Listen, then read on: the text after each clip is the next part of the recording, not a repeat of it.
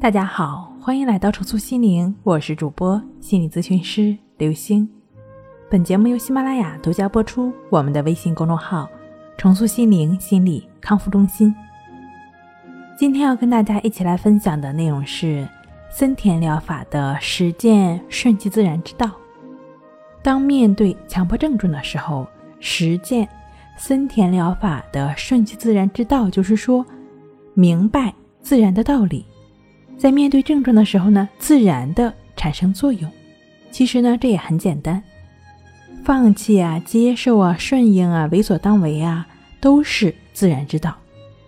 但是呢，这些仅仅只限于文字上的表达，而自然之道并不是文字，不是口诀，它是你心中领会到、意会到的自然。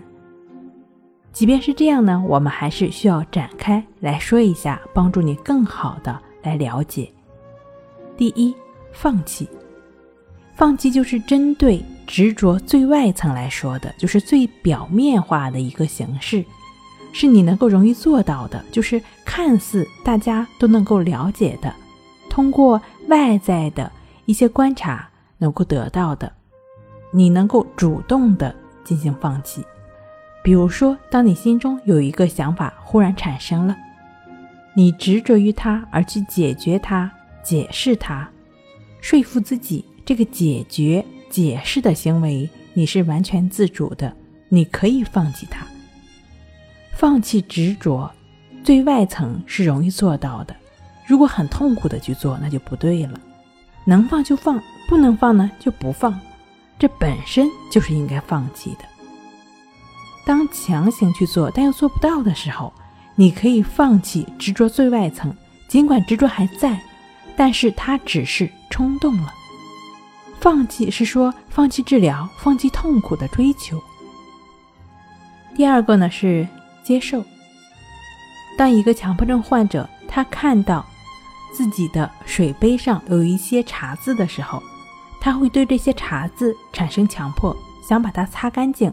处理干净，但是发现擦了很久，还是会有这个茶渍留下一道不可磨灭的印记。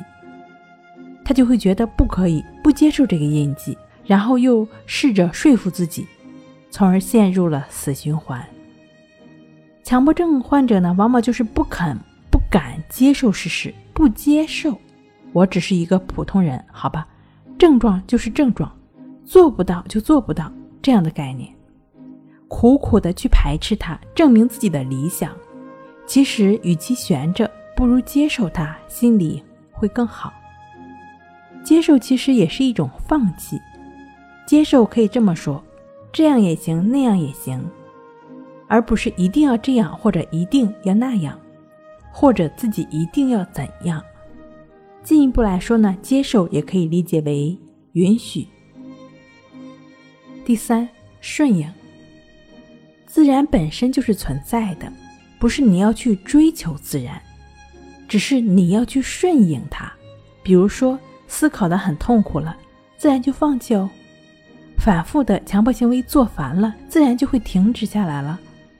顺应自然不是去追求，而是顺应本来就是有本能的。自然永恒在，放弃执着之后。就是自然，不要摆着对付症状的架势，要通过放松自己，顺应自然。什么是真正的顺应？就是融入在自然中。注意，顺应不是追求一种理想化的状态，自然可遇不可求。遇就是遇的意思，了解了吗？当然了，这都是一些理论上的说法。你更是需要一些实际的操练，去帮助自己实现这些理论。你完全可以通过融入在生活中，意志法亦是如此的练习，帮助自己来做到顺应，做到接受，做到放弃。大量的持续的亦是如此的练习，便能帮助我们逐渐的做到为所当为了。好了，今天跟您分享到这儿。那我们下期再见。